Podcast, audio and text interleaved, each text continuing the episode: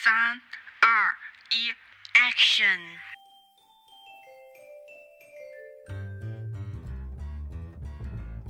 Are you ready, listeners? Yeah, yeah, beautiful lady. I can hear you. Okay, here we go. Hello，大家好，我是静静。 Hello，大家好，我是噗噗。 好，欢迎大家收听我们的节目，现在进行中。然后这一期节目呢，是我们中国新年前的最后一期。然后这一期之后，我们就会一直放假，放到就是二月二十三号才会跟大家见面啦。就是在这里先跟听众朋友们先说一下。是的，然后这一期大家其实是非常熟悉的，回到过去整个系列，然后我们就来到三国了。三国，然后是二二零年到二八年之间，然后就是整整六十年嘛，包括了曹魏、蜀汉、东吴三个政权。其实三国的定义是稍微比较模糊的，因为从汉朝的中央集权制度崩溃，军阀士起，天下大乱，就是曹操先后击败吕布、袁术、袁绍等军阀嘛，然后基本上统一了北方，然后后面。在经历了赤壁之战等等局面，然后也是因为赤壁之战，然后奠定了三国鼎立的一个局面嘛。对，然后直到二百八十年，然后晋武帝司马炎大举伐吴，然后东吴灭亡，西晋统一了一个统一了全国再次啊。然后这就是整个三国的一个历史吧。对，然后我们这一期也是像以往一样，呃，刚才静静是介绍了一下。就是三三国的整个大概的一个故事线嘛，呃，就是三国能查到的时间点来说是二二零年到二八零年，但是实际上如果实际上更广一点的话，其实就是从东汉末年一八四年开始，然后我呢就是出生在东汉一七零年，挺年轻啊，啊不是挺老啊，对于我的角色来说，对。就是相当于出生在呃东汉末年和三国呃呃三三国接的鼎立这个时期的交接点上，就差不多这个时候。一七零年，汉灵帝刘宏在位之时，就是我出政出生的那一年。对，嗯，然后我呢就是家中小富裕，不愁吃穿，但是喜欢舞舞刀弄剑之类的。呃，然然后到。一九零年，就是东汉末年，我二十岁的时候开始服兵役，因为在汉代，汉代的兵制是全国皆兵的，所以在汉代的国民兵役中，就是大家壮丁一到这就是到一定的年岁，就会必须要去服兵役。嗯，一共就是分为三种兵，一种是到中央当卫兵，还有一种是到边关做戍卒。然后第三种就是在原地方服兵役，当时只有第三种就是在原地方服兵役是从二十岁开始的，其他两种都是从二十三岁开始。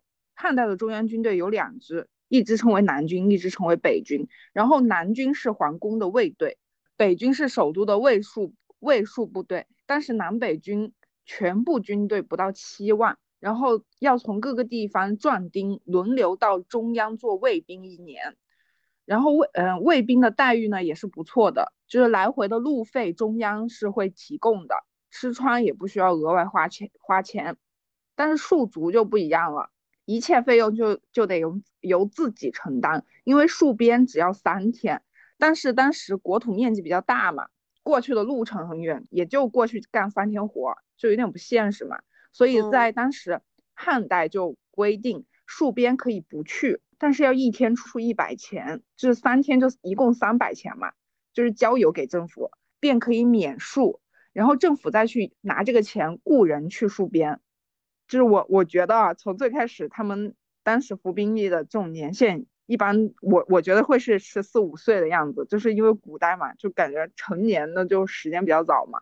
嗯。但是汉代人认为二十岁才才成丁，也就是说二十岁才成年。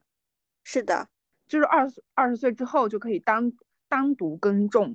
呃，汉代的社会是一个农业社会嘛，然后粮食的产量就有限，就是一按一般推论的话，就是不会年年丰收，所以平均三年中就有会有一个荒年。所以有三年耕一年蓄的说法。然后让一个壮丁就是二十岁授田，可以独立谋生，但是他要为国家服兵役嘛，又要照顾家中的家庭负担，所以当时就规定为二十三岁起开始服兵役，这样他就可以为家积累一年的储蓄，从而可以抽身为公家服兵役。我觉得好人性化哟，就是现在想想他这种规定。是的，我也觉得。我是原地方服兵役，嗯，就是因为在当时汉代其实没有科举制度，所以我当时希望能够从军立立功嘛，然后以换取功名，然后封官封侯。但这一世终于终于有一点远大的理想，终于有一个好的身世了。但是呢，有一点 就是不如我愿啊。先说回董卓吧。嗯，就是董卓呢，他就是喜，他就是他派自己的干儿子吕布嘛，就是呃，他呢就比较喜欢，就是盗墓吧，对，他就比较喜欢盗墓，去挖了洛阳周边方圆二百里的墓葬，然后东汉十一座皇陵和贵妃们的墓都无一幸免，也就是在东汉末年，曹操从董卓的盗墓中受到了启发。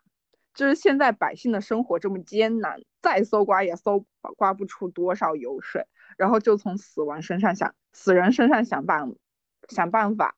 就此想法，曹操专门设置了发丘中郎将这个部门，然后在这个部门下设立了摸金校尉这一官衔。这怎么有点像《鬼吹灯》啊？对，就是《鬼吹灯》里面的摸金校尉是，呃，就是这一这这一说法是从。就是古代是有的，只是由这个说法进行发散而已。嗯，然后这这一个职职位主要是干什么呢？就是怎么说呢？用现代的用现代话来说的话，就是盗墓盗墓盗墓办公室主任，就是设立了一个就是那个有编制的有编制的盗墓贼。嗯，对。就是目的就只有一个，弄来金银财宝，为军队提供军饷。然后这是前情嘛，这是前情提要嘛。就是我家里其实父母完全可以让我就是花点钱，就是不服兵役了，或者当当那种，呃，就是那种花三三百文钱，然后就打发人去服兵役的那个。我不是想从军立业嘛，然后封官封侯嘛，然后我就偏不，我就要选这个。我就是想从军，但是他们又很担心我，就是征战沙沙场，然后就就嘎了，你知道吗？然后就花了钱，花了点钱，找了人脉，让我就直接入了发丘中郎将这个部门。然后，然后虽然虽然我我心里其实是刚开始是有点抵触的。但是后面转念一想，这一做法为了筹足所需的军军费嘛，但是并没有去加重百姓的负担，我觉得这一点出发点还是挺不错的。开始 PUA 自己了是吧？然后，然后后面做一做，觉得呃这件这件事儿也挺有意思的，然后就开始爱上 摸金校尉一一职。我们每次出发呢，会要准备必要的工具，就是比如说铲。镐、铁钩等，呃，此外呢，还会准备一些必要的照明设备，比如说火把和灯笼。随着后面时间慢慢的推移嘛，就开始演变，然后我们的工具就开始进化，就是开始慢慢使用什么铁锤啊、铁锹啊之类的东西，让我们的工作效率更加的高了起来。准备好工具之后，然后向墓葬进发嘛，到达目标的墓葬后。就会在墓葬的上方就挖一个盗洞，以便进入墓葬内部。然后盗洞的直径就是通常会其实比较小，就是仅能容一人通过。就是在我们整个部门经通常会有明确的分工，就是有人负责挖取盗洞，然后有人负责进入墓葬内部搜寻珍宝，然后还有人负责搬运和隐藏珍宝。然后这种分工合作的方式呢，就是。是可以提高我们的盗墓效率。其实现在现在很多的小说、电影里，就是有许多就是摸金校尉的规矩嘛。就比如说在《鬼吹灯》中就会有说到，大家肯定都有听说过，就是什么人点烛、鬼吹灯，然后摸金校尉要上场找墓，掘开墓石，在墓室内要点上蜡烛，然后放在东南角方位，然后开始摸金。如果公鸡鸣，蜡烛熄灭了，财物必须放回原处，然后恭敬磕三个响头，空手回去。鸡鸣灯灭，不摸金。墓室只准进一次，方不可再进。如遇到同行，互相扶持。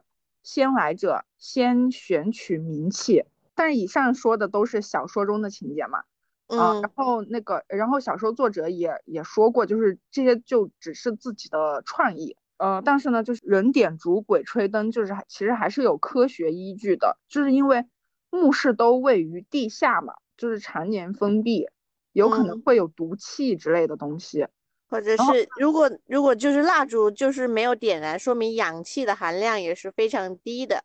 对对对对对。就是呃，蜡烛就是可以正好就是可以评估呃墓室内是否有空气嘛。对对对，如果氧气不足的话，进去就会有危险。然后其实后面后面曹操其实还指挥过，就是我们盗取汉梁孝王墓群，就是梁王墓中盗得的宝物，就是足足养活了手下军队三年。你想想，就 是盗了多少？就是这这些年的经经验的积累下来嘛。嗯，就是我慢慢的，就是拥有了摸金校尉这一职，然后我开始，对我开始能称为摸金校尉了。啊，后面在曹操统一北方后嘛，就开始实行，嗯，屯田制。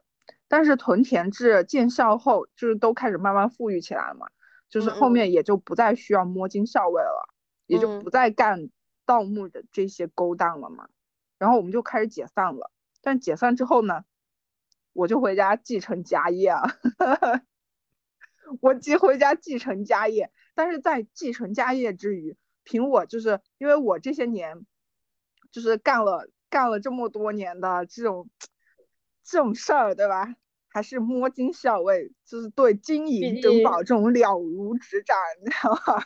就对，就是叫留一手，对吧？然后我就凭我对这些的了解，就是开始。收集各种流，就是流传在民间的这各种文物，然后在地方小有名气，然后就这样，于二二年就病逝了。二二年正好是三国，呃，刚开始的，对，鼎盛的开始嘛。对，就是就是嗯，曹丕称帝，然后三国开始了的一个鼎立的一个时期嘛。对对对对，就我病逝那年，三国就哦。然后我 我听到你说你就是嗯，呃，就是家里面有点小钱，我在想，在东汉末年，你家里面有点小钱，就说明了什么？说明你们家与宦官是有一定的关系的。那不管，毕竟哎，毕竟我毕竟我东汉还是对吧？对呀，在东汉末年有钱肯定是跟宦官有关系的，就如曹操一样。曹操他的祖父其实是一位宦官，然后他的父亲是他祖父的一个养子，然后所以说他才会有后面的一系列的事情吧。嗯，就是我们这边。就是大家，我跟普普都比较相像啊，我们两个都是选的曹营啊，但是我我这边选曹营呢，主要是因为整对整个三国的人物，就是看下来是会比较喜欢曹操这边，所以说我是选择了曹操的。哦，哎，你也不想想我东汉，我我当的是什么？在东汉我也是大小一名宦官，好吗？对，那说上上一辈子我是我的祖宗。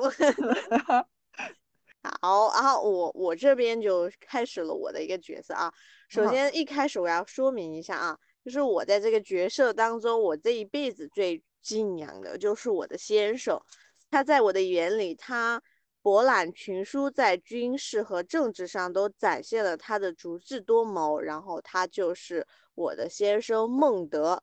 然后大家都知道孟德就是曹操啊，嗯，是的，嗯，是的，我我和诸葛亮就是孔明，然后一起出生在西汉时期的一百八十一年，然后也是呃，就是跟他同一年生同一年去世啊，是于二二百三十四年啊，你咋你你俩你咋试的这么好，这么巧呢？对啊，我就是刻意安排的一个角色，然后就是既生 孔明又生我，就不会说既生瑜何生亮啊，我只是只是跟着诸葛孔明，然后就是来就是度过一整个三国会比较好一点嘛，嗯。然后在我出生的时候，此时的先生孟德啊，就是曹操以崭露头角，他在朝当官。然后他一开始就是我刚刚说的，因为他的嗯祖父是一个宦官，然后其实自己是算是一个官二代吧。然后他一开始出来就是在朝当官，然后相当于他在朝当官，就是相当于在一个富人区里面当一个嗯局长的感觉嘛。然后他就是非常那时候就是年轻气盛、刚正不阿嘛。然后处死了受汉汉灵帝宠幸的宦官简说的一个叔父，然后得罪了一些当朝的权贵，他们难以从中伤到曹操，因为曹操怎么说呢？就刚刚说的自己的呃爷爷也是在朝中当宦官的啊。然后，然后他们就没有办法伤到曹操，就只得以举荐为名，将其名升暗将，然后外调顿丘县令，就相当于把他调配到了另外一个县城里面去当嗯局长。后面呢，呃，因为在那边发生了一些事情，就被免去了官职，回到家乡。后被免去了官职，然后回到家乡朝县闲居。然后到了我出生的这一年，然后呃，曹操又。被朝廷征召，任命为嗯议郎，然后一百八十四年，然后我出生是一百八十一年嘛，啊，到一百八十四年黄巾起义爆发，就是我上辈子 觉得非常正义的一件事情啊，嗯，曹操被拜为骑都尉，受命与左中郎将黄埔松等人进攻颍川的黄巾军。不久后，曹操调任济南国，就是现现在的山东济南当。国相嘛，在济南，济南相任内，曹操治事如初。济南国有县十余个，各县长，呃，力多依附于贵士，贪赃枉法，无所顾及。曹操之前历任相国，皆知之置之不问嘛。然后当曹操任职的时候，他就大力整治嘛，一下奏。免十分之八的常常例，可以看见，就是先生啊，我的先生他是非常的一个一个名官啊，就是将贪官全部都干掉了啊。当时也正是东汉政治呃极度黑暗的时候嘛，嗯，曹操也不愿意迎合权贵，然后到了最后就是睡托病回到了嗯乡里，然后春夏读书，秋冬。就是打猎的这样子啊，暂时就隐居了。也就是这个时候呢，是我正式拜先生为师嘛啊。然后到了一百八十九年，然后董卓靠不正当的行为升任相国，先生见董卓倒行逆施，不愿与其合作，遂改易姓名逃出洛阳。董卓独霸京师后，祸乱朝野，到处暴虐，就是刚刚你说的盗取那些什么古墓什么的，然后就是啊，顺顺便就是虐杀，就是虐杀百姓这种行为啊。然后呢，先生就是曹操，就是为了躲避，然后跑到了朋友吕伯奢的家里面，然后。这时候呢，就发生了一件非常著名的一个事件了，就是也是因为这个事件，然后大家就会对曹操会有一点点不大喜欢嘛。然后就是当时他到吕伯奢家里面的时候，就是吕伯奢是不在家的，是家中无子，盛情款待。然后到了午夜入睡，然后曹操似乎听到了兵刃的声音，以为自己中了圈套，就当晚就杀了吕伯奢一家。然后事后发现自己杀错人了。所以就便有了“宁我负人，勿人负我”的一句经典的话。当然，这里的理解呢，每一个人都不一样吧。有的人就会觉得他就是就是为自己逃脱一个罪名，就是他自己误杀了嗯朋友嘛。当然，也有可能别人也是这样理解的。竟然也有，竟然是我辜负了别人，而不是别人背叛了我，这一个解读嘛啊。但是无论如何，从这件事情来看呢，就是曹操其实自己是会比较嗯生性多疑，就是虽然他非常的就是爱民吧，但是他可能也是因为自己是一个官二代的一个原因吧，也有一种利己的一种行为吧。嗯，是的，精致的利己主义。到了一百九十年，然后曹操就是与董卓军徐荣交锋大败，然后士卒死伤甚多，然后曹操自己也就是受伤了，就是靠自己的表弟曹洪，就是把马让给了他，才能让他幸免于难嘛。当然，徐荣见曹操，呃，虽众少，但能力却能战许久，认为酸枣不易攻下，也引兵撤回了。这个时候呢？就是曹操回到酸枣的时候，就是呃军兵有十多万，就是日日置酒高歌，不思进取嘛。就是在这个时候，就是就是曹操自己为了国家去战斗，然后去斗呃去战争，但是回到家的时候，发现就是家里面的人就是不思进取，至此，然后曹操就是先生他悲愤怒斥群雄，然后随后离开酸枣。酸枣与夏侯惇前往扬州募兵，就是种种，就是经历种种。曾经自在报国的先生，就是心灰意冷，自以后就自己开始创业了啊。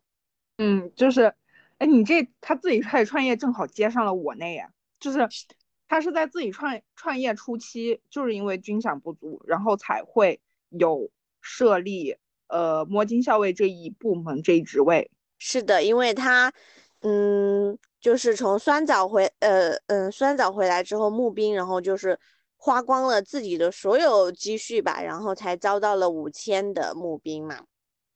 嗯，对。然后后面可能就通过你，你这个职业的一个努力吧，或者是各种，嗯，对，其实也很不容易。然后一九一百九十二年到一百九十五年，然后先生经历了兖州之战、濮阳之战、定陶之战，并在一九。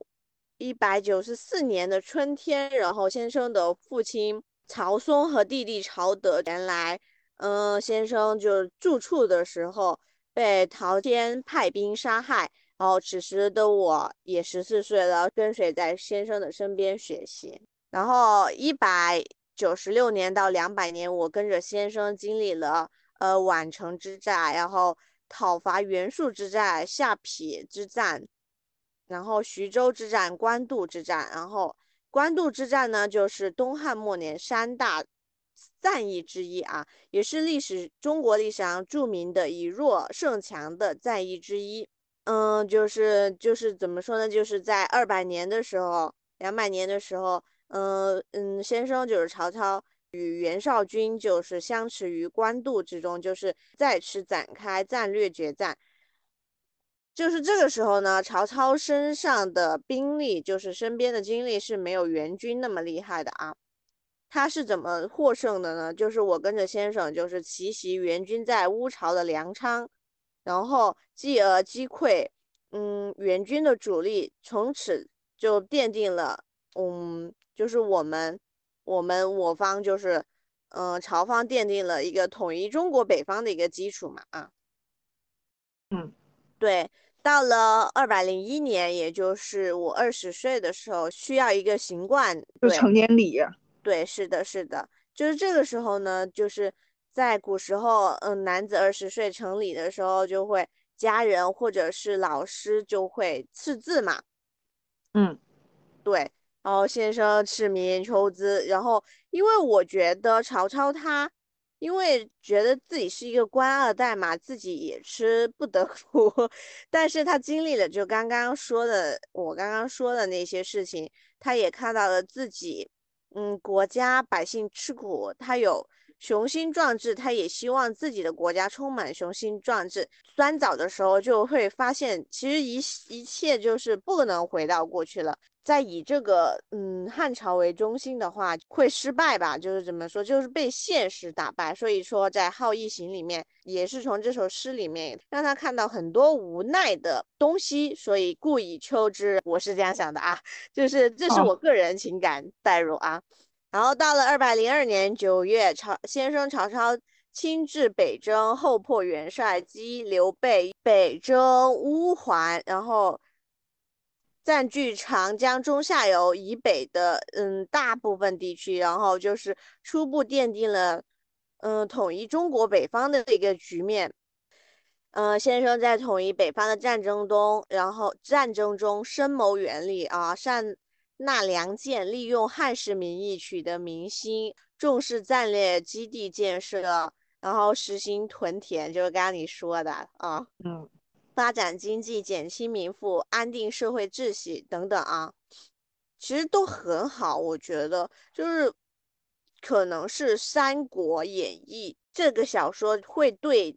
嗯，先生会有很大的一个偏见，但是大家如果听众朋友们就是喜欢的话，就可以就是以我的角色去代入，然后去看一下曹操，其实他是非常有作为的一个人。嗯，到了二零二百零八年啊，然后接着啊，到了二零八年，我参与了三国时期三大战役中最著名的一场，就是赤壁之战，在这个战役中。呃，我方就是曹军大败，船舟被烧，先生率军从从容道，然后呃陆路撤回江陵，然后撤军北还。赤壁战大战之后呢，天下三分的局势已奠定。从此从此以后，就是先生虽然有征伐，但主要精力都是在经营朝氏的一个势力上面了。对。随后的二百一十一年，就是我三十岁的时候，嗯，先生平定凉州地区，在后续就是挟天子令诸侯，就是先生虽然是名义上的天子，但是实际已经有天子之实。就是这个时候的我，其实也是过的朝营这边来说也是非常好的，因为我是学生嘛，嗯嗯，然后直到二百二十年，三十九岁的时候。嗯，先生病逝在洛阳，然后终年六十六岁，谥号为武王。然后在同年末，曹丕逼迫汉献帝让位，改汉为魏。也是这个时候，三国曹魏蜀汉东吴三个政权就已经开始了。嗯，也由此就是因为先生病逝了，那我遂也就是嗯跟随着曹丕，就是辅助曹丕。就是管理魏国，但命运多舛啊！我 曹丕在二六年的时候，就是我我们魏国第一位帝王，然后病重驾崩，就是 我非常的很不幸啊。同年，就是年轻的曹睿，就是曹丕的嗯儿子。在洛阳即位，即魏明帝，我便与曹真、曹休、陈群和司马懿等人辅佐。然后直至二百三十四年，我与诸葛亮，嗯，一前一后病逝。随后，嗯，就是怎么说呢？我这一辈子呢，就是非常欣赏先生的一些格局，然后也不是说格局，就是非常欣赏他的对国家的一个情怀。他首先他在世的时候是没有自己。就是称帝的，而且他虽然有一些行为上可能会稍微比较利己，但是他整个出发点从年轻，然后再到后面，他做的很多事情都是为了百姓嘛。这样我的一生就结束了。其实你在在的时间是东汉末年跟三国，就实际上没有成立的一个时期，因为那个。因为你死的那一年是他才开始的时候，对对，曹丕曹丕才逼迫，就是呃汉献帝让位，然后改汉为魏嘛，对对对对，我在的时候正好是呃怎么说呢，曹操的一个起步阶段，是的是的，但也是一个很重要的一个阶段。好，我这就结束了。对，好啦，我们这一期节目就到这里啦。畅游整个三国其实真的很有意思啊，就是也希望听众朋友们可以在，呃，如果回到过去的一个系列里面了解到就是一些历史吧。好啦，我们这一期节目就到这里啦。我是静静，我是噗噗。好，我们二十三二月二十三号再见。那先祝大家新年快乐。是的，就是财源滚滚，一切顺意。对，再见啦，朋友们，拜。